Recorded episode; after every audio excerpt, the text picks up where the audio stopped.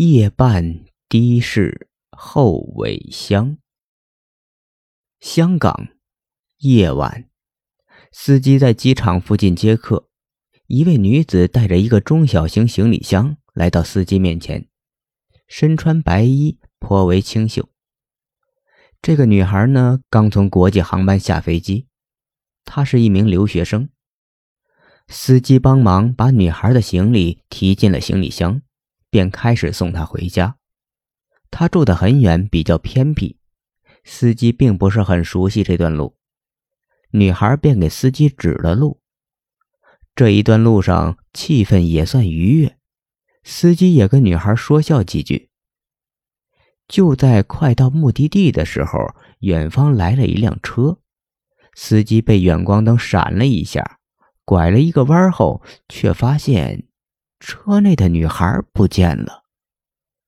当时司机比较迟钝，并没有想到一些奇怪的事只是觉得这女孩怎么突然不见了？之前还在说笑，莫不是刚刚转弯迟缓了一下，她下车了？后来他突然想到同行的那些灵异经历，心想着，莫不是今天让我遇上了？哦，对了。看看车尾箱，他的行李要是不在，那就肯定是见鬼了。他马上打开了车尾箱，奇怪，他的箱子还在，人去哪儿了呢？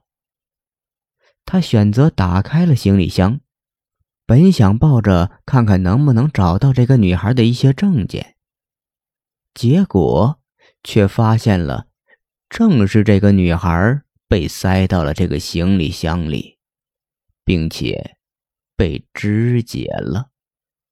司机当场吓坏了，马上报了警。警方来到后，当然也对他产生了怀疑。翻查了机场的监控录像，记录是：下飞机之后，这个行李箱一直是一个男子推着出来的，而那一名男子。推着两个行李箱，仿佛跟人在有说有笑的模样。而尸体的检查报告出来，死者并非是死于那天晚上，而是登机前就已经离世了。由于推断整个凶杀过程应该发生在国外，所以这个案子只能成为谜了。那么，是这个女孩？将自己肢解的尸体运回了家乡吗？